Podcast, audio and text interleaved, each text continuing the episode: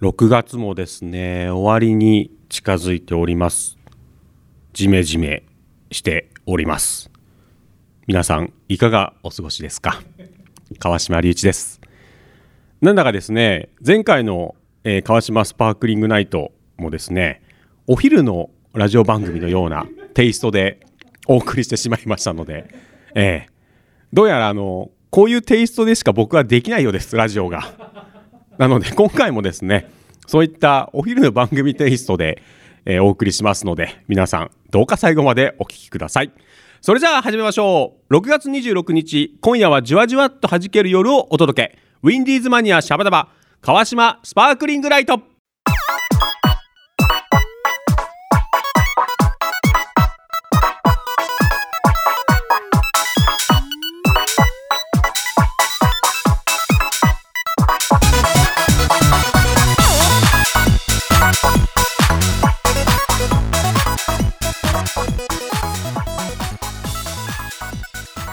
この番組は制作ニューエイジシネマ協力大ゼロ学賞でお届けいたします。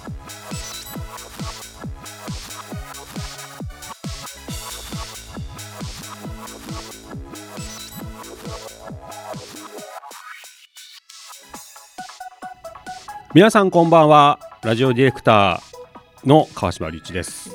この番組は頑張っている人を応援するをテーマにお届けするラジオ番組です。アイウララ FM83MHz にてお届けしております。えーまあ、前回に引き続きてですね吉富かなえさんはまだ買い物から帰らないと。一体何を買いに行ったんでしょうか。ネギかな？こんにゃくかな？はたまた牛肉かな？もしくはジビエにする鹿肉？ね。皆さん何をね買いに行ったか、まあ、ご想像していただきまして、えー今回もですねそんな感じで一人でお送りすることになっております。えーまあ、このフリートークの時間はですね、まあ、何を話そうかなという感じなんですけども、えーウェブ版のみで、えやっているコーナー川島へのおすすめ漫画ね紹介コーナーがございますけどもですね、えー前にリスナーの方がですねこうこれいいですよって、まあ、紹介してくれた漫画「あやねちゃんハイキック」をですね読みました。ディレクターのね星野さんがなんかたまたま見つけたんだよと言って、えー渡してくれましてですね読ませていただきましたよ、まあ、簡単にストーリーを紹介すると女子プロレスラーを目指しているこのあやねちゃんがですね、えー丹下コーチという方に出会ってですね、えーまあそのプロレスラーを目指すために試験を受けに行ったらなんとキックボクシングのプロテストだったっていうお話なんですけどもね。非常にですね読みやすいです。うん。ね。でどんどんこうそのキックボクシングにはまっていくあやちゃんがですねあなんかいいなっていうこうまだ高校生なんですけどねいいなっていう感じで。でまあちゃんとですねライバル選手もいてライバルチャンピオンなんですけどねもういたりとかあと憧れのねこう男子選手ですか？もういてでまたそのね男子選手がこのあねライバルとこうちょっとねどうなの？みたいになってて。そここう女の嫉妬みたいなのが燃えたりとか。あとねあの親に黙って やってたんで。説得しなきゃねいけないんですよ。ねえ大変なんですよこれ。この漫画は。でね一巻、まあ、読ませてもらったんですけど一巻の最後のコマが次の目標チャレンジャーカップにっていうとこで終わってるんですよ。あやねちゃんがチャレンジャーカップ？みたいな感じで。だからこの大会がね始まるんですよこの後なのに2巻が出てないんですえー、大会編が読みたいよっていうね多分この後きっとねライバルたちが大会に行けばね出てくるはずなんですよ。ねいっぱい出てきて、まあ、個性的なキャラがいてそれをどあやねちゃんがどういうふうにこう倒していくかみたいな。ねこれでも一個納得いかないところがあってこのねキックボクシングをまあ始めるにきっかけになったその丹下さんというコーチいるんですけど丹下さんはこのあやねちゃんのハイキックを見ていい蹴りだっつってあのキックボクシングを誘ってるんですよ。で、まあ、試合をねやっていくんですけどこれ全部で3試合この一巻の中でやってるんですけど3試合の中の3試合目がこれ勝つ時に、まあ、ノックアウトしてるんですけど相手を。パンチでノックアウトしてるんですよ。いやいやいやいやと。お前さと。あれちゃんハイキックでノックアウトしてでこの試合しかもそのね両親が見に来てるんですよ。説得させるためにね。なんとしてもいい試合をして両親をね続けさせてもいいよって言ってもらおうっていうために両親来てもらってるのにパンチでね。なんでねこの散々いい蹴りだって言われてきてるハイキックでとどめ刺さねえんだっていうところが俺ちょっと笑っちゃった、うん、最後いいパンチして相手がふらついたところでハイキックで終わらせても十分いい展開だと思うんですけどもうあのバンって殴ったところでですねカンカンカンカンみたいな。相手がダウンしちゃって、まあ、10カウントで勝つんですけどねえ何かなと思ったそんな感じでした。それでは最初のコーナー行きましょう。どうぞ。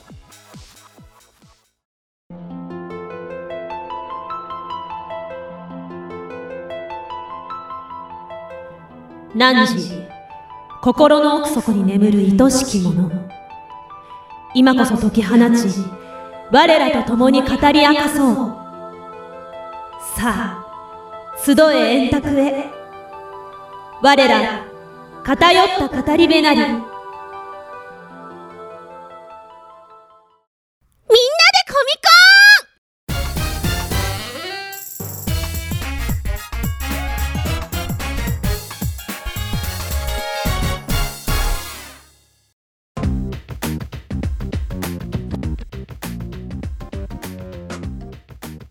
愛してやまない大好物な話題を主観と偏見で熱く好き勝手に語るコーナーみんなでコミコン司会は私大沢ひろなでございますよろしくお願いいたしますお相手はこちらの方々ですはい、えー、もちもちの食パン大好き星野英二です。よろしくお願いします。川島ですよろしくお願いしますは い、に新田です。よろしくお願いします。マホトです。よろしくお願いします。何ですか？何もございません。何です？か？三ネタあえて切るっていうね。本日の本日の担当は川島さんです。はい。はい。もう考えられる余裕が。食パンだよ。余裕がなかった。パンを。食パンなんですか？ってならないの？ならなかったです。はい。はい。はい。ご準備の方はよろしいでしょうか？はい。はい。そんなに硬くならなくても。ダメでもい。きます。わかりました。い。い。ですね。厳しいいいですね。はい。はいではよーいスタートはい、えー、今日の授業はですね、えーはい源の先生だ義経。について教えたいと思います。はい先生はい、どうぞ。源義経はどんな人ですか？あ、とてもいい質問です。源義経はですね、えー今から800年前ぐらいに生まれたね、えー、1159年に生まれた、えー源氏の棟梁源義朝の9番目の子供として生まれたんだね。源氏？9番目はい源氏源氏って何ですか武士の棟梁だね。武士の棟梁。なるほど。私たち多分偏差値相当低い。えー源氏とかすご源氏と平氏だ聞いたことないかなあ、知ってる知ってる。この前の授業でやったんだよ開いた人でしたっけ。ああまあそうだねあでまあ幼い頃はね牛若丸なんて呼ばれてたんだねあ、知ってるあ知ってる。知ってるかな？うん。牛若丸弁慶ですね。うんそうね24時間戦えますか？なんて言ってた牛若丸ですけどね、うん。わ知らない世代がすっげえ古いと思う。え ?CM のやつ？そうあれ源の義経なんか関係あるんですか？関係ないです。ね段階。今の話連の流れこれ。戻しますよ。はい。はい。まあ今日取り上げるのは源義経なんですけど。自分で受けて。はい。はい。それどうぞはい。あのーお父さんがそのね源氏の棟梁、うん。お母さんが常盤御前っていう人でですね、うん。うん。この人はですね京の都千人の中から選ばれた美人おお。です。千人に一人。はい。千人に一千人。人のオーディションがあったら一人の。そう千人に一人の。美人なんですねお母さんは。でですねまあ源氏の武士の家系なんですけど、うん。生まれてすぐにですねこの平氏と源氏、まあ、平清盛っていうのが平氏のはい一番偉い人だったんですけど、とお父さんが、まあ喧嘩するんです。うんうん。争っちゃうんですよ。うん。でそれ平治の乱って言うんですけどうん。あのね源氏がねうん負けちゃうんですよね。あお父さん負けちゃった。うん。そうなんですよ。でお父さんもうね死んじゃうわけですよ。その戦いで？はい。喧嘩じゃない。死んじゃうん。ですよレベルが。戦ですからもう。戦なるほど。ラン、ランってつくから、いや、この間ちょっと学習したんですけど、はい。ランってつくのは、今のなんとかのランはい。っていうのは、あの、ただ単に争いが起こって、うん。あの、めんどくさい展開になっただけで、なんとかの変がつくのは、世界、世界が変わった時に変がつくっていうのを、この間知ってそう。あ真央さんの方が先生っぽいですね。ねだからなんとかのランって今言ってたので、はい。ただ単にぐちゃぐちゃこう状況かき混ぜるだけかき混ぜてポイってされたなるほど。そうめんどくさい状況に陥ったのかなって今ちょっと思いましたお願いします続きを。放棄しないでください。僕はいやってください。でもお父さんが負けちゃって、はい。死んじゃったんで、うん。あのまあ兄弟もねバラバラになって、その中にはあのお兄ちゃんの義朝義朝？頼朝。源頼朝、うん。まあ後に鎌倉幕府をね、はい。開くうん。お兄ちゃんとかいるんですけど、その人は伊豆の方に島流しになっちゃったりとかして、で義経はあの鞍馬寺っていう京都にあるんですけど、そこに、まあそうなってくださいよっていうんでうん。預けられたんですよ。うん。うん。なんですけどそこで結局ねそうにはならずですねうん。とどまらないですやっぱり。なんすかうん。なんか。ね岩手県の方にですね、うん。行くんですよ。生き延びて、今関西にいました。すごいそう京都から急に平泉の方に行くんへですけど、ー岩手県ね、本列島すごいでそこでうんあの藤原家っていうのがありまして、うん。そこでずっともう22歳まで過ごすんですね、うん。なんでまあその間あの勉強したりとか、うん。まあ、弓や刀とかね、うん。馬術とかいろいろ学んで、こう武士として成長するんですけども、えー義経がですねその22歳の時にお兄さんの頼朝がですね伊豆で挙兵するんです、はい。うん。おお兵士倒すぞと、ああ復讐だと。親父の敵を取るぞって行くわけですよ。3分はい。で。頼朝義経もまあ駆けつけて、うん。そこで初めて頼朝と、まあ、義経兄弟として対面をうん。するわけですね。初めて対面。するの初そうめてなんですよ。でまあそこからですね頼朝は義経にうん。もうどんどん兵士を倒してくれって言ってこう遠征軍の指揮を委ねるわけなんですけども、まあ義経の戦い方っていうのがですねとてもこうまあ奇襲がうん。木をてらった戦いがすごい多くて有名なのが一ノ谷の戦いっていうのがあります。で一ノ谷っていうのはまあ兵庫県の方にあるんですけども、うん。これね兵士のあの難攻不落の砦なんですよ。うん。っていうのもあの後ろがこう砦の後ろが急な崖なんです。ああなるほど。だから絶対後ろから攻められるってことはまずないんですけど、義経はうん。ここを落とすわけですよ。うん。どうやって落どうやって？としたかわかります？後ろから？空から。いや空。空。空はま空から。だタタコみたいなやつにね。忍者のようにね。そう。義経はそうあのね崖をねうん。馬で降りていくんですよ。崖をものすごい馬で降りてですよいね頭おかしいですね。そうなんですけそれどはなんか聞いたそれがでもうん。成功して、うん。まあ、兵士をそこからやっつけることができたんですけど、うん。なんでそこの急な崖からうん。行こうと思ったか。うん。すごいですよ、理屈が。はい。なんでですか？義経がですねその砦を見た時にあの鹿がねうん。鹿がいたんですよ。はい。でバンビかなんかわかんない。ですけど小鹿かどうかわかんない。けどで鹿がその崖を降りていくのを見たんですよ。うん。で見ろって家来に、しかも足4つだと。うん。馬足4つだろうと。うん。鹿ができたんだから馬にもできんだろうっつってうん。行くんですよ。ええついてこいっつって。チャレンジャー。歴史を変えた人は違いますね。すごいんですよ。ね。そんなだから後ろから攻めてくるなんて思いもよらないから、うん。1分です。もう兵士はびっくりしちゃってうんもう体勢も整えられないじゃないですか。うんうん。あーそっか不意すぎてね。不意すぎて。それで兵士をもうやっつけて追い出すっていうのとか、うん。まあ、この人はねいろいろとにかく伝説がいっぱいある人なんですよ、とにかく、そういう逸話だけポンポンなんか聞いたことあるけど。そうなんですよ、うん。もうね歴史上の人物なんですけど、まあ、あやっぱりね古い人っていうのもあって、うん。いろんなところで多分、まあ、創作されてるって話も30もちろんあるの秒で後半はねちょっとそれについて語っていこうかなと、あ創作の方に行くんですか？ええいろんなまあエピソードがあるんであと義経から生まれた言葉今もある言葉っていうのがあるのでおおなるほど。城はそれをちょっとね後ろからみたいな紹介していこうはいまあほら前も言ったんですけど、はい。歴史っていうのはやっぱ物事を知るんじゃなくて、うん。まず人を好きにならなきゃいけない。あ出た。のであ四。そこのねねちょっと今度義経ってどういう人かっていうのを紹介しようかなと思っております。はい。はい先生。以上です。終了休み時間。時間だということで後半は先生の川島スパークリングナイトの後でございます、皆様、はお楽しみに。残業。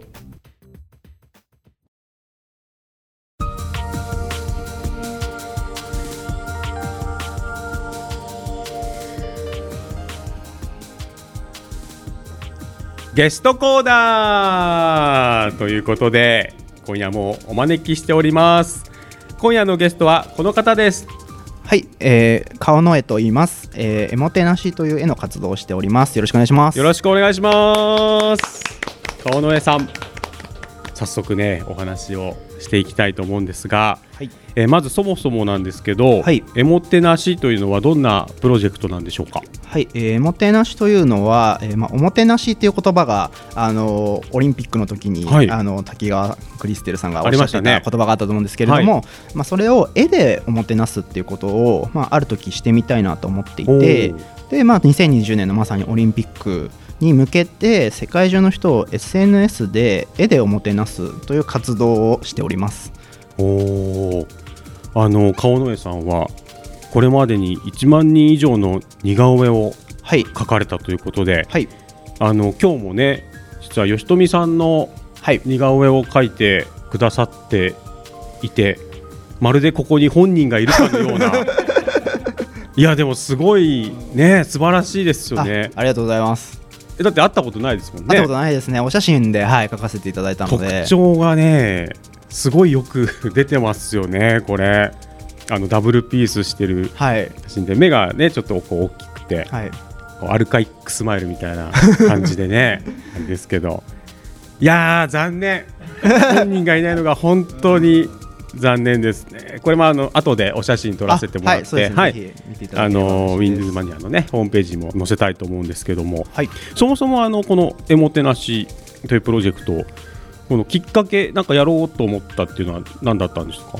そうですね。まああのオリンピックっていうのがやっぱり2020年にあるなということはひ頭の中でぼんやりしながら、はい。まあ日々生活してて、でまあある時にまあなんか今自分ができることは何かなって考えていた時に、はい。まあ絵が描けるっていうのは一つのまあはい。自分の特徴ではあるので、うん。なんか絵でこうオリンピックを盛り上げることは何かなって思った時に、まあそのオーバーな話こうレオナルド・ダ・ヴィンチではい。できなかったことってきっと今の時代はあるなってなんかお風呂入ってる時に思って、はい。まあ、それよりは世界中の人とつながるっていうことは多分昔の人はできなかったことだなと思ったので、うん。まあ、それにまさにふさわしいのが SNS だったりするので、はい。SNS でまあ今の時代らしく世界の人とつながるっていうことをしてオリンピックを盛り上げようっていうふうにある時思って、えー活動を始めたっていう感じですね。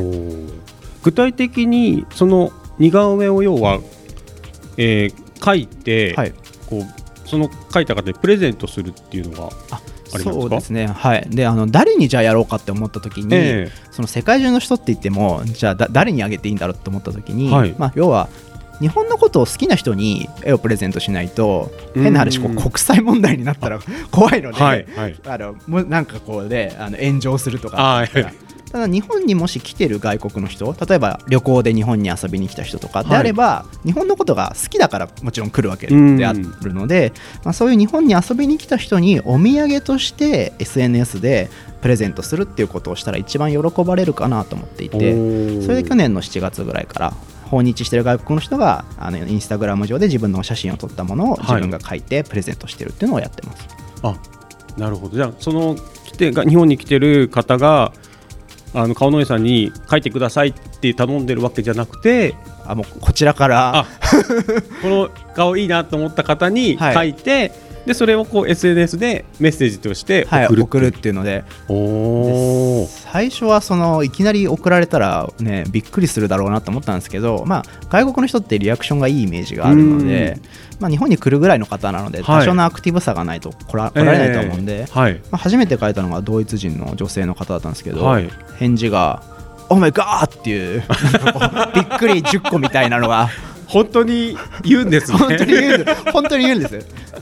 えー、大体「オーマイガー」かはい「オーサム」っていうののどっちかが来るんですうん。ねリアクションとしては。はい今までやってる中でえー、でも嬉しいですよね。そういうサプライズなプレゼントというか。し予想外だったのがこれをやるとそれをシェアするんですよねその方が、ああはい。こんな顔の絵っていう人に書いてもらったんだって、はいはいそしたらそれをこうイタリアの女子大生みたいな子があげたら、うん。そのイタリアの女子大生がみんなこうなんかコメントしてるんですよイタリア語で、ああはい。何言ってるか分かんないですけど、はい。多分なんかすごいみたいな、うっんてなっていったりこう一瞬で世界の人とコミュニケーションができるっていうのがやってみて面白いな。とそうですね。確かにその SNS ならではというか、はい。今の時代だからこそできるそうですね。あれですよね。はい。まあ、昔で言うとこのその口コミみたいなはい。感じですもんね、まあでそれがすごい広がってそうなんですよね。ワールドワイドにっていうはい感じですもんね。えーで今その一緒にやられてるその、えーもてなしのメンバーっていうのは何人ぐらいいらっしゃるんですか？今は他に2人ですね。で、はい。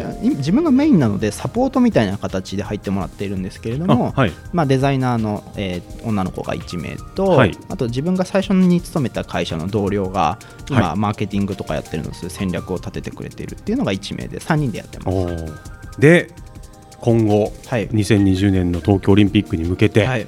もっともっとこのメンバーをですねはい、増やしていこうと。そうなんですよね。いうことで、はい、個展を、はい。はい開くのがちょっとゴールなのあでなるほど。なのでたくさんの絵を個展で見せたいなと思うので、はい。ちょっと一緒に絵を描いてくれる人がいたらいいなっていうので今、はい。呼びかけしています、どんな方がこう来てくれるといいなとかありますか？まあ、活動的にはボランティアみたいな形になってしまうので、はい。まあ、やっぱりこう学生さんとかこうあの絵を好きでそれをなんかもっとうまくあのプロの人とかと一緒に描いてみたいとか,、はい。なんか自分の絵を、まあ、あの世界中の人に見てもらいたいとかっていうようなやっぱ若い方が一番合ってるかなとは思っています。なるほど。まあそのデザインの学校行ってるとか、はい。それこそ美大に行ってるとか、そういう学生さんにどんどん参加してもらってはい、このプロジェクトの輪を広げていこうというそうですね。感じですかね。はい。えー。でもいいんじゃないですか？そのね若い人だったら多分そういう世界の人とつながるっていうことに対してのね抵抗とかもないしね。はい、であとは、はい。そうですね。やっぱりあの若い子とかとあとまあいろんな人とかとなんかみんなで一緒になって作り上げていくみたいなうん。形にするとやっぱ面白いなとは思っているのでそうですね。世代を超えてやってみたいなっていうのはありますね。うー。ん。なんかあります？その、はい。えもてなしに参加してくれたらはい。こんないいことあるよみたいな。やっぱね今時そのなんていうんですかねそうですよね。なんか欲しいじゃないですか。まボランティアですけど。あのはい、あの絵のスキルとデザインのスキルは全部教えるので、お。まあ、ただで学べるの。ってすごい。いうのは一つはい。メリットかなっていうのと、まあ、世界中の人が今30カ国以上500人以上いるのでフォロワーが、まあ、その人に自分の絵を見てもらうっていうのはなかなかできないことだと思うんですね。なんかフォロワーの中にすごい有名なオランダの料理の人とか今フォローしてくれてて料理人？料理人のの人。なんか10万ぐらいフォロワーがいる人とかが応援してくれてて、えー。はい。まあ、そういう人とかに自分の絵とかを見てもらう機会ってなかなかないと思うので、そこは参加するメリットというか、はい、ポイントかなとは思います。そして、はい。まあ、学生ならではですけど就職のねあそうですね。お手伝いもねそうですね。これできるんじゃないかはない。と、就職のアドバイスも自分できそうますすよね。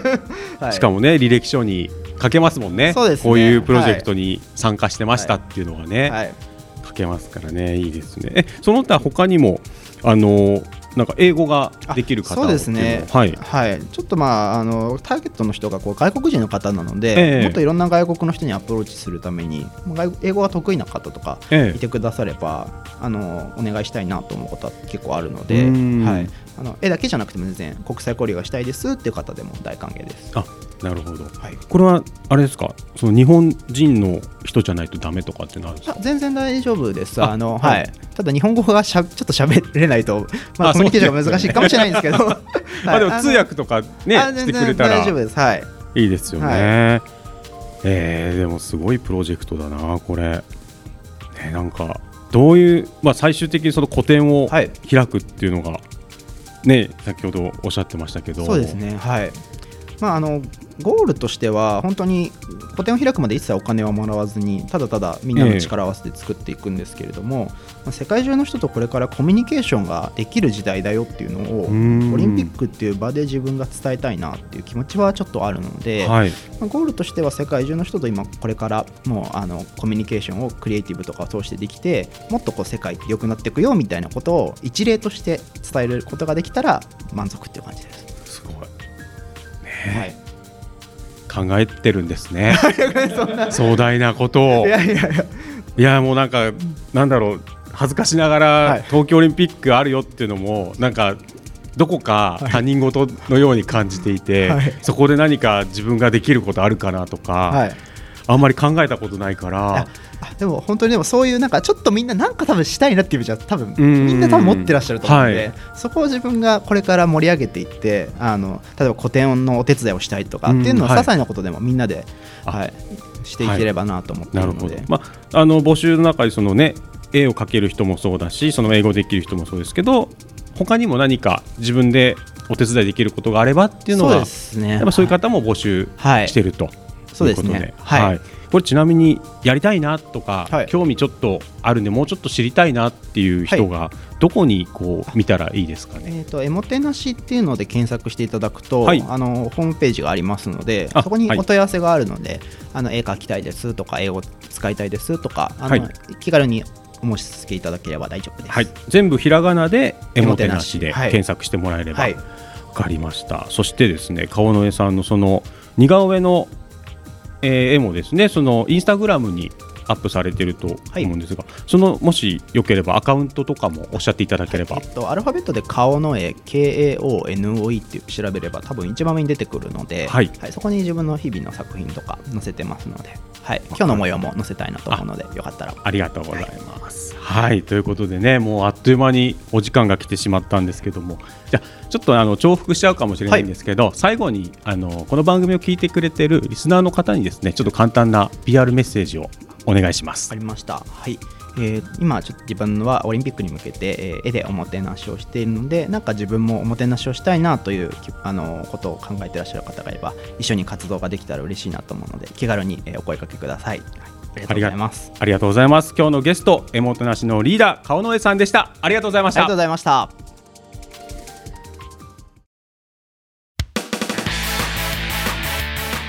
皆さんチョメ版はピンクの貴公子ビューティフルズのボーカル桜チョメ吉でございます。第1第3火曜の18時半からは、えー私がパーソナリティのウィンディーズマニアシャバダバビューティフルナイト。ビューティフルズのメンバーやたまにゲストも呼んじゃって賑やかに放送中です。みんな聞いてね。お便りも待ってるよ。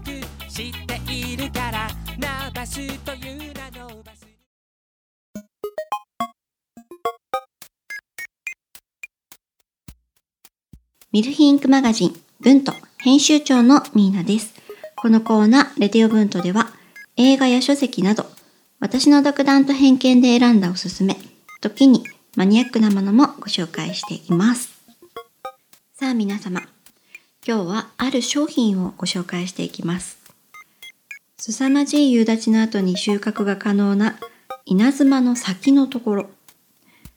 小道具がしまい込まれた倉庫の片隅で見つかる道化師たちの花。火をつけて吸えば頭の中に映画が上映される携帯用シガレットムービー。つまりはタバコ型の映画。いかがでしょう？そんな商品があったらぜひ手にしてみたい。そんなお店に足を運びたい。そんな気持ちになりませんか？今日ご紹介するのは、そんな商品の仕入れの旅を記録した架空の寄稿本。クラフトエビング紹介著書のアナトレントのカバンです。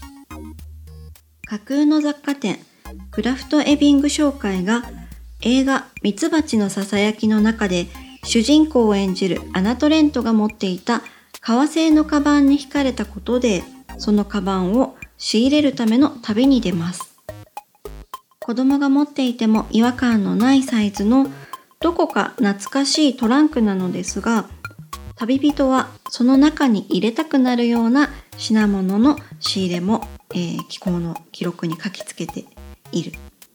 それが、えー最初に紹介したような奇妙でファンタスティックな商品たちなんです。アナトレントといえば以前私がこのレディオブントで紹介した映画「カラスの飼育」でも主人公を演じている少女です。彼女の代表作のその、えーミツバチのささやきとカラスの飼育その2本は、えーとてもこう誰かを虜にさせる魅力がいっぱい溢れている映画なんですけれどもこんな架空の雑貨店にも影響を及ぼすとは。すごいです。このクラフトエビング紹介とは一体何者？外国の会社？と思うかもしれませんが実は吉田敦弘さんと吉田博美さんの2人からなるユニットでブックデザインの仕事などをしつつも多くの著書も手掛けていらっしゃるそうです。発想とか構想がま豊かであの創造的でロマンチックだけど大敗的な雰囲気を持つ彼らの作品たちはあの人を虜にする魅力がこれまたあるんですね。昔と私が長野真由美さんの著書で「鉱石クラブ」という本を読んだことがあってそれを読んだ時の衝撃と同じ感動を覚えました。例えばとても古く色あせた色彩豊かなアンティークの紙に入った箱を開けるような気持ちでそのページをめくってみてください。その瞬間にしか出会えないきっと特別な商品と出会えると思います。それでは、Danke fürs Zuhören. Schönen Abend noch. Bis nächste Radio Bund. Tschüss.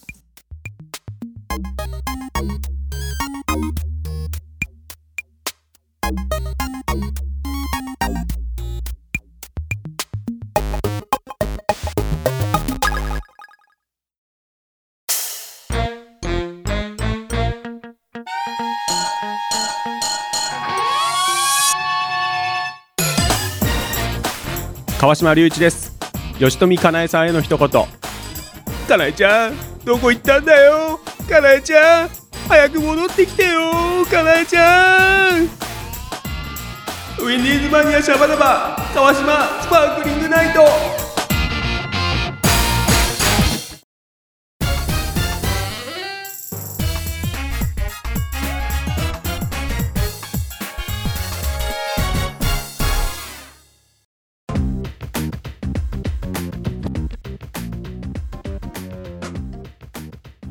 愛してやまない大好物な話題を主観と偏見で熱く好き勝手に語るコーナーみんなでコミコン本日の担当は川島先生です。よろしくお願いします。よろしくお願いします。お願いします。源の義経はい。はい。についてお話ししていただいております、はい。後半も準備はよろしいですか？よくなくてもいきます、わかりました。それでは用意スタート。えー前半はまあ義経の人生というかね、ううんん。生まれてからうん。その兵士を倒すまでのうん。話までは知ったんですけども、まあ、後半はその源義経にまつわる逸話エピソードなんかを紹介できたらなと思っております。はい、い。まず、まあ、有名な話、うん。えー家来に武蔵坊弁慶というですね、うん。うん。えーなんて言えばいいのかな、まあ宗兵っていうお坊さんでありながらも、まあ、兵士として戦える、うん。人がうん。まあ、家来として。そうなんだ。お坊さんだったんですね。そうなんです。あだからあの格好してるんですね。そうなんです。あ。頭に。そうなんだ。的なやつですか？勝利的なやつと思ってください。はい。も文句的なやつですか？目的な、うん、まあ、でもあのー実は弁慶はですね、その時も波紋みたいになってたんで、あうん。あ、そうなんだ。はい。あじゃあそうではなかった。そうなんですね。元そう。元そうみたいな。感じなの。元そうみたいな。そうみたいな。そうなんですね。そうなんです。そうなんですね。はい。はい。どうぞ。才能がね、な何回そうと言ったのか。最初の出会いですよ、義経と。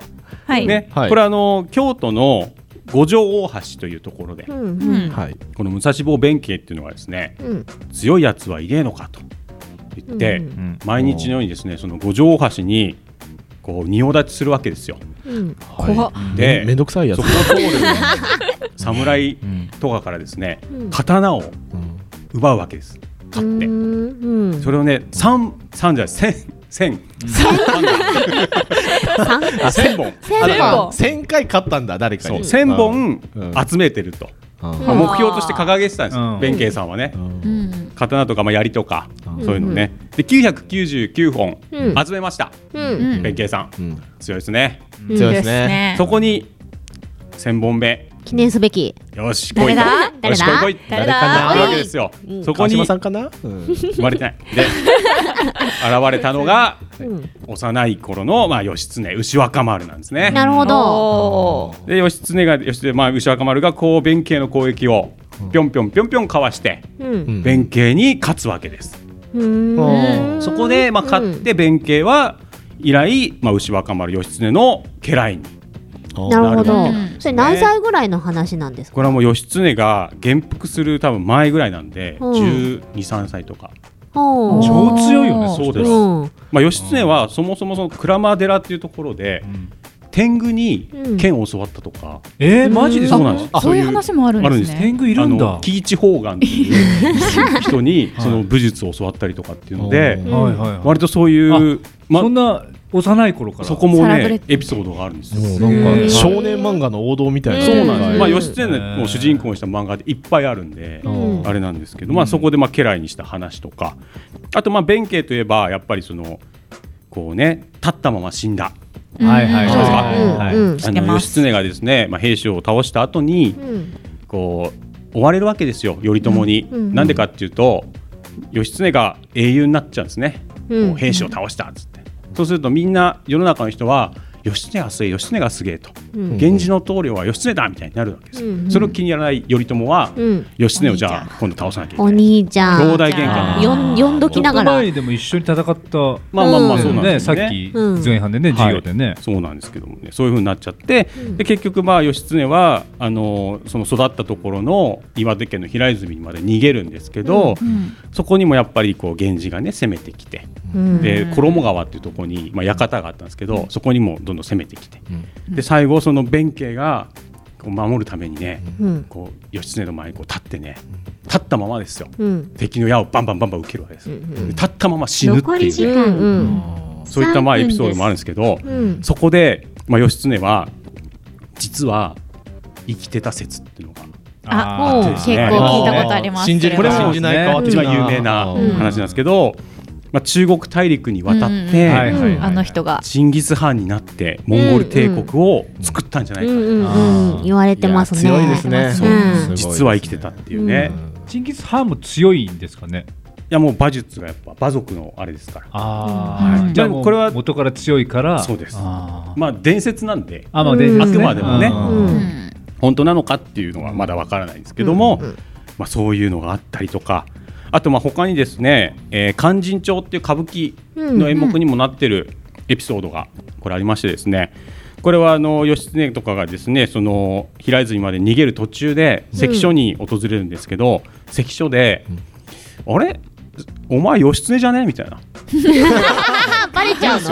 バレちゃった。いや違います違いますなんて言うんですけど、いやお前義経でしょ？みたいな感じで。いや違うんですって。軽いな。弁慶がこうね出るんですよ、で弁慶がお前のせいでうん。ねそうやってこう義経に勘違いされて止められたじゃねえかみたいな。うん。感じで、まあ、義経をこう弁慶は殴ったりとか。あであとそれプラスその修行で我々は歩いてるんですと。うん。なんでその修行でや使ってるまあ勧進帳っていうのがあるんですけど、それをねじゃあ読み上げてみろっつって関所の人が言うんですよ。で弁慶はその勧進帳を持ってないんですもちろん。うん。ね、うん。ふりをしてるだけだから、うんだけどその白紙のままうん読むんですよ勧進帳。覚えてるって一世時代の一芝居ですよね。うん。それでまあそこまでねやるんだったらもう関所の人は実は分かってるんです。分かってるんだけどそこまでやるんだったらうん見逃すよって言うんで、ああ本当に分かってたのかね。残り時間。まあでもそういう風にね、そういうふうに描かれてますよね、まあ、歌舞伎ではねそうなんだ。ですけどね、うん。とかね。うん。あと何分ですか、もう1分。一分？1分切ってます、うんじゃあ、まあそんな義経なんですけど。はい。はい。最後。はい。はい。最後ね。いあのちょっとまあ義経と離れちゃうんですけどあのまあ12月31日年末にテレビであるものといえば、あ違うな。お大晦日の。大晦日の、うん。そう紅白。歌合戦ありますよね、なんで紅白かわかります？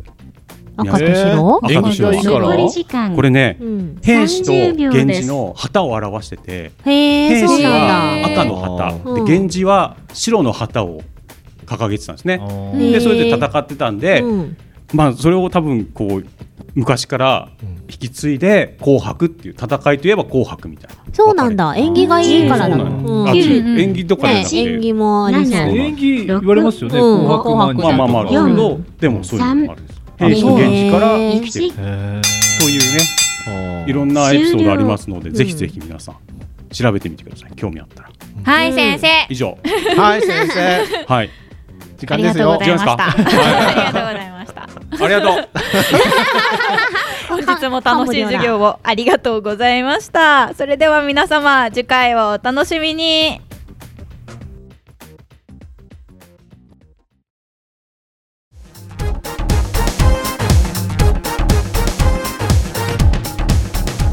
それでは告知のコーナーです。へいへいということで、えーまずはですね身近な街人との出会いからすぐそばにある暮らしを見つめるマガジン横顔、えーこれは葛飾区を特集した冊子なんですが1冊300円で販売中です、えー葛飾区内8店舗で購入することができます。詳細は Facebook で横顔ページというのを検索してみてください。全部カタカナです。横顔はね。そして江戸川区小岩のフリーペーパー小岩タイムズにて日々の出来事を淡々と書いた淡々日記を連載しております。こちらはネットでも読むことができます。全部カタカナで小岩タイムズと検索してみてください。そして他局でございます。すいません、えーラジオつくばさんでですね毎週金曜夜8時から ZEP842 という番組の中で、えーいい曲を紹介する ZEP セレクションというのをやっておりますのでいい曲紹介するんですよ。すいません。えぜひとも皆さんこちらもね、えーこの川島スパークリングナイトと一緒にですね聞いていただけたらと思いますのでよろしくお願いします。そして絵描きにも大好評。試しに金井先生に聞いてみようという番組ではお便りを募集しております。なんだかひっくり返ってしまいましたがえ各コーナー応援メッセージふつおたなど公式サイトメールフォームよりお待ちしております。番組公式サイトはウィンディーズマニアと検索してください。次回のシャバダバは7月3日18時30分より山梨市親善大使さくらちょめきちさんのこれ毎回言うんだな。山梨市親善大使さくらちょめきちさんの山梨市親善大使さくらちょめきちさんのこれ3回言っときましたんでね、えービューティフルナイトをお送りします。お楽しみに。ということでね。今回もね吉富さんなしでお送りしましたけどもどうでした？このお昼のラジオ番組川島スパークリングナイトは。ね。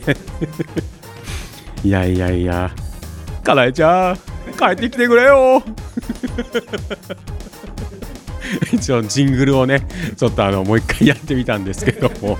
これはあの余談ですけども前にね番組やってた園田真二さんがですねジングルでそういう風に言ってたのでちょっと真似してみました。えあの園田さん元気かなと思ってなんか最近あのピンク映画にもねご出演された情報が入ってきましたけども ぜひまたあのゲストにですね来ていただいてその時のねお話を前張りとかつけたのかななんつってね最後にちょっとぶっ込んでみましたけどもね。ということではい。またね次回お会いできたらと思います。ここまでのお相手は川島隆一がお送りしました。バイバイ。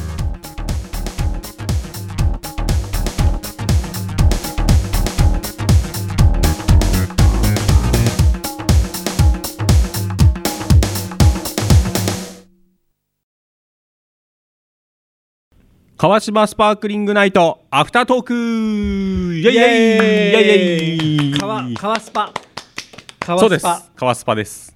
川スパ、うん。ハッシュタグ川スパにしないとですね。あじゃあそうやってあのつぶやいてください。つぶやきます。はい。実況もはい。お願いします、あの公式もつぶやきます。公式も。は、はいい。お願いします、はい。ということでこのコーナーはですね本編では言えなかったあんなことやこんなことを言っていこうというコーナーでございます。はい。いやいやいやいやあ星野です。よろしくお願いします。そしてお相手はこの方。お星野です。よろしくお願いします。ありがとうございます。ありがとうございます。そんなこともね、はい。やりつつですけども、はい。いやーあのはい。6月ですか、6月ですこのよ放送は。6月終わりですね。終わりですか？はい。乗り切りました。いやよかった。2回。おめでとうございます。ありがとうございます。なんとか一人ではい。やりきりました。いや長い買い物ですねあの方は。非常に、はい。いくらを買いに北海道までみたいなもんですよね。そうですね。びっくりです。びっくりですね。え。ーいつ戻ってきてくれるんだろうかと思いながらですね、はい。あのやってたんですけども、はいはい。途中からうん。だんだん楽しくなってきまして、あそうですね。はい。アイドリングが終わってきましたよね。そうですね。ね。うん。なのであの散々あのノートの告知とか、うん。まあ、ジングルとかではい「カラーじゃん!」って言ってたんですけど、うんはい。今そんな気持ち全くなくなりました。もういなくていいみたいな。まあでもやっぱりいてほしいかな。あ結構偉大さ分かる偉大さはね感じました？感じます。あ聞いてるかなこれ、はい。やっぱほら吉富さんのこと僕大好きじゃないですか、ああはい、はい、僕大好きなんで吉富さんのこと。なるほどなるほど。やっぱね、こうね収録の時にはい。楽しみにしてくるんですよ、そうですね。うん。吉富さんに会えることを。はい。今日はどんなことをやらかしてくれるんだろうみたいな。そうですね。ううん。ん、とかどんなあのこうねしれっと帰るんだろうみたいな。まあそうですね。そういうのを楽しみにしてくるんですけどね、はい。はいまさかいないということで、そうですね、まなんとか乗り切りましたので、うん。これをね聞いてる吉富さん、買い物途中だけどね。はい。うん来てくださいよ次回は。本当に。そうですね。もうあのあの顔の絵さんのお土産をもらった時にそうですよ。本当にいないのもったいないなと思いましたね。うん、本当に似顔絵をね似顔絵をねプレゼントしてくださって、似てるんですよ。似てるんですよ。す似てる。特徴捉えてるんですよね。しかも可愛くなってる。そう可愛くなって、もしかしたらうん。うんもうこれ以上はやめとこう はい、わかりました。さしてください、はい。アイコンとか使ったらいいですよね。いや絶対いいですよ、うん、あれすごくいいと思います。ねはい。もう半ばずっと使えるうん感じですよね、あれいいと思いますよ。うんめっちゃいい人うん、いい人さんもうん。なんかでもやってることがやっぱね、うん。壮大というか、はい。ね多分きっかけはね、小さいことなのかもしれないですけどねどんどんこうそれが広がって、うん。2020年であと2年後ですか？そうですね。ね。もうそそっか、もうそんな感じですね。うん。うん。こうねもっとプロジェクトがでかくなって個展をね開いてほしいな。個展開く頃には何個の何個っていうのかな？何体？なんなん何顔？何顔？の顔が埋まってるんですかね。ね。でも目標は1万人らしいですよ。あそうなんですか？一応なんかホームページにはそういうの書いてあって。そうなんですね。はい。なのでねあのどこ学生さんかねどこでやりたいとかあえ？あったんですかね？聞けばよかったですあね。そうですね、うん、相当広くないとですよね。えー、もう国際フォーラムじゃないですか。え？すマジですか？え？すごくないですか？ビッグサイトやっちゃう？やっちゃう。ビッグサイト？あれこそいいじゃないですか？あのジャンプフェスタやった。ああ、の森アーツギャラリー、はいはいはい。ぐらいとかでいいんじゃないですか、はいはいはい六本うんまあやっぱりもう、ビッグサイトでしょ。星野さそんないるスペース？んえ？そんなスペースいる？わかんない。畳1畳分のね、うん。でかい似顔絵をでかい顔？もうやっぱあったらいいんじゃないですか。ああまあそうですけど、うん。全部同じ大きさの額じゃなくて、はやっぱほらそういうねい。はい畳1畳分のほらとかあともっとでかいやつ巨大ダコとそしたらかあるじゃないですか。もう今日メンバーだけじゃなくてスポンサーも募集しなきゃいけなかったんじゃないですか？実はあの、はい、え？エモテナシさんはですね、はいはい。団体企業とコラボして日本の魅力を発信するイベントの企画もはい。行ってるんです。ね。おおねさん。もう帰りましたよ。あそう。エモテナシメンバーをイベントに呼んで似顔絵やイラストを描いてほしいという団体さん、はい。企業さんこちらもああいいコラボ。えあのエモテナシのホームページのにうん。お問い合わせ先がありますので、あいいコラボ。気軽にご連絡ご相談くださいと、うんうんうんうん。ね。顔のさん。はい。はい。いました？まだ。話しました？今聞いてくださって あなるほど。うなずいてるあ聞いてます。ねと思います今ね。はい。なのでぜひぜひね、はい。この放送聞いたその団体の人とか、はい。うちでちょっと一緒にやりたいなとか。そうですね。あのあれいいよ絶対。何？あのなんて言えばいいんですかあれ。こう年配の方がうんこう集まる場所、あそれ前にさ来られたあのゲストの方で、はい。なんだっけなマリッペさんでしたっけ？ハードパンチャはいはいーさんとかの、はい大道芸のね、はい、あの辺のイベントなんて子供からお年寄り来られるじゃないですか。確かに。それよくないですか？それもいいですよね。コラボよくないですか、うん。とか。はいいいですね。いいですよね。そういううの、んうん。ほら。ほらってね言っちゃった、そういうイベントの一角にそういうブースがあると面白いですよね。もうあるしいいし、うん、飾飾っててもね、うん。あとねそういうまあ会社もそうだしはいはい。学校とか、ああいいかもしれない。ね。いいかもしれない。学校もいいですし。学校のあの卒業証書の顔が写真じゃなくて、はい。うん、あれ？それは別でまたあ別でね。プレゼントしてもい。いいかもしれないんですけど、でもほら老人介護のねセンターとか行くのもいいじゃないですか、あいいですうん。ね、そういうとこもうんうんいいかもしれない。そうするとほら日本のお年寄りたちのこうね、はい。似顔絵がこういっぱい集まったりなるほどね。そういうのもいいなって思います。確かに。ああそういうところがやっぱり日本のいいところなんですかね、うん。なんいい国だよっていう,、んそうですね。日本って。人ですかねやっぱりね。日本のいいとこはね。そうですね。ああのなんか顔の絵さんが、はい。あれなんて言えばいいんですかね。やってらっしゃる、はい。そのねところホームページかわかんないんですけど、はい。僕もなんか写真載ることになりました。ああさっき撮ってましたよね、はい、日本の魅力を そのはい。ホワイトボードにはい。書いてくださいって言われて、あの載ることになりました。あらららら。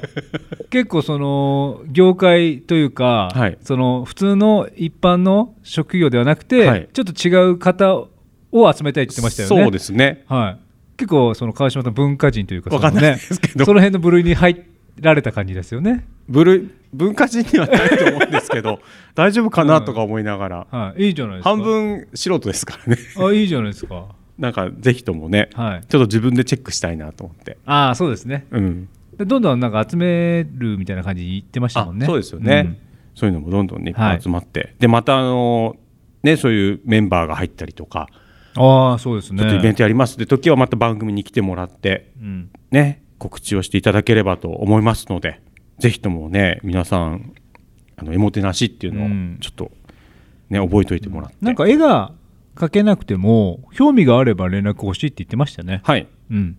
あのお手伝いねそうですね。できるやれるこがあればっていうのことともいっぱいあると思うので。はい、い。いと思いますよ。はい。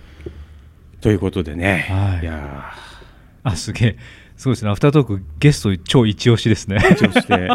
すごいですね。いやいやでもいい、、はいいですよこういうね、うん。活動されてる方。で毎回、はい。ゲストさんにやっぱね、うん。恵まれてるっていうのはあるんですよね。あまあまあまあそうですね。うん。うん。来てくださって、やっぱり頑張ってる人が来ますねやっぱりね。そうですね、ん。いやだって頑張ってる人を応援する番組ですから。そうです。言ってましたよ。なんかゲスト募集のコマーシャルの動画で。見ました？見ました、はいはい。ねあのなんか真音さんが、はい。はい。じゃあ頑張ってない人はダメーって言ってなんか。吉富さんが、はいダメでーすって言ってましたもん、はい。腹立つ、出直してきてくださいって言ってましたそうねそうそうそう。なので、はい。やっぱ皆さんね頑張ってる方がゲストに来てくださいますから。そうですね。はい。あ嬉しいやねーよかった、うん。でも乗り切れた。不安でした？不安でしたよ。あ本当ですか？はい最初はもう、はい。手が震えながらやってましたから。いやいやそんなことないじゃん。そっか。どんどん取りましょうどんどん取りましょうって。金井さんいないからサクサク進むっつ乗っってね。て乗ってきちゃったんです。楽しくてなんか。あの前回ねそのほら出てくれたはい。高橋さんもね、はい。すごいいい方だったし。はい。うん。よかったですよ、そうですね。まあ1対1で話せたっていうのが、あまあまあじ逆にまあじっくりみたいな感じしなんです。よかますよねったかなっていう、うん。でやっぱりどうしても吉富さんいると、はい。まあ、吉富さんメインで進めていくんでうんそうですね。僕はこう話すタイミングを伺わなきゃいけないんですけど、そうですね。僕も全部一人でやるんで今回は。はいはい。自分のペースではい。進められたっていうことが、はいはい。とても楽しかった、龍一の部屋みたいなね、はい。感じでね。もうマイペースでやれましたよね。マイペースでやりました。でうまく時間も収められたかそうですね。らっていう感じだったんで。そうですね。金井さん結構自分のことも話しますもんね。そうなんです いいんですよ。実体験入れてもらって例え出すのもね。いいんですけどね、はい。ということでですね、はい。えーアフタートークもですね、まあはこんな感じでおしゃべりしまして、はい。えー番組ではですね、ツイッター、フェイスブック、インスタグラム、はい。ノートやっております。はい。で、ノートがですね、うん。特にこのレッツサポートをするボタン。ああ嬉しいですね。これを押していただけると。はい。なんとはいスイーツのレベルが上がります。はい。ということで、うん。えースイーツと川島のコーナーができるかもしれない。そしてはい。かっこ放送はしない。え？個人的なはい。楽しみですか？はい。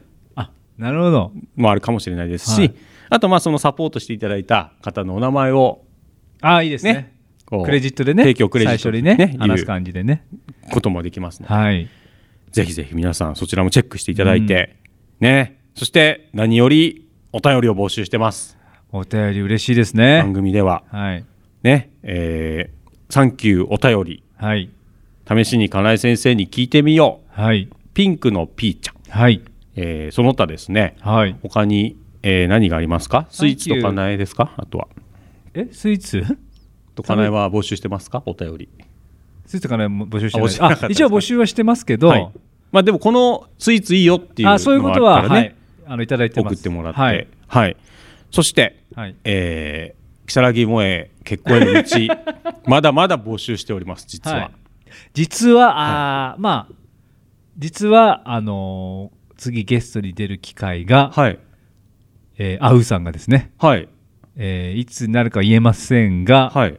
近々発表になると思うのであらもし今送れば、はい。その時に読ませてもらえるということが。なるほど。はい。いいですねじゃあ。ぜひ。如月萌えさんで検索してもらって、はい。本当に可愛らしい子なんでね。可愛らしいです、はい。すごい可愛らしいですし、あのー優しいです。多分。あ一緒に飲んだことありますよね。一緒に飲んだことあります。はいはい。言い方でした。ああウーさん3人とも会ってますもんね飲んでるあでもね、はい。3人は会ってないと思います。牧野さんは会ってないは会ってないですね。じゃああでも舞台は見に行ってるんであの萌えさんとははい。飲みの席では一緒になったことある、お花見をしました。あお花見ですか。お花見をした中です、はい。一応萌えさんとやっぱりあれですか？色恋の話するんですか？色恋の話ね。どうですか？みたいな出るんですよ。あ出るんですか？あらららら出るんですよやっぱり、はい。やっぱそれで盛り上がるわけ盛り上がるわけですねあ乙女ですね萌えさんね。乙女ですね。川島さんも実はその話好きですもんねそういう話ね。へーって言って。ふんふんっつって。あなるほど。どうですか最近はなんて。あー。ときめきは見つかりましたか？あれ？7つ見つけたのかな？まだだと思います。あまだか。はい。願い願いが叶うんでしょだって願い叶いますか願いって要は結婚でしょ？って話なんですけどまあいろいろねそういうお話もねじゃあできたらと思いますので、はい。ぜひとも如月萌え結婚への道、お送りください。あとですねあのゲストさんもどなたが来ますよっていうのをね発表というかはい。してしますもんねホームページね。一応あの月頭ぐらいに、はい。あのその月のゲストがずらっあとスケジュールが出るのでなるほど。はい、7月かな次は。そうですね。はい。7月のゲストは、はいえー7月になったぐらいで多分発表されると思うので、はい、まあ一応あのゲストさんへのメッセージとかもねあ嬉しいですね。あれば、はい、ぜひぜひ送ってもらってはい、そちらも要チェキリンコでございますよ。あらチョメ語出た。あら出た。ええ。最近チョメさんとばっかり付き合ってるからもう。そうなんですよね。もうズブズブな関係ですから。ねズブズブな関係です本当からですよ。ということで、はい。えーねこれで終わろうかなとはい思いますので、ああとですあねいいなんですか？あのお便りテーマははい。言ってなかったので、あそうか。7月が、えーイライラ上半期一番頭にきたことです。はい。サンキューお便りで。3期お便りで募集してますので、はい。まあ片手間でいいので、はい。ちょろちょろっともうだっ送っていただければてね。イライラしたことがあったら、うん。もうすぐそこですぐ送ってくれればいいそうですね。ね。いっぱいあると思いますからね。ね、うん。トイレ駆け込んではいすぐ送ってくれればいいですから、あそうですね。ねはい。今スマホで送れますからね。そうですそうですもうぜひぜひ送っていただきたいと思います。ということで、はいアフタートークでしたありがとうございましたありがとうございました。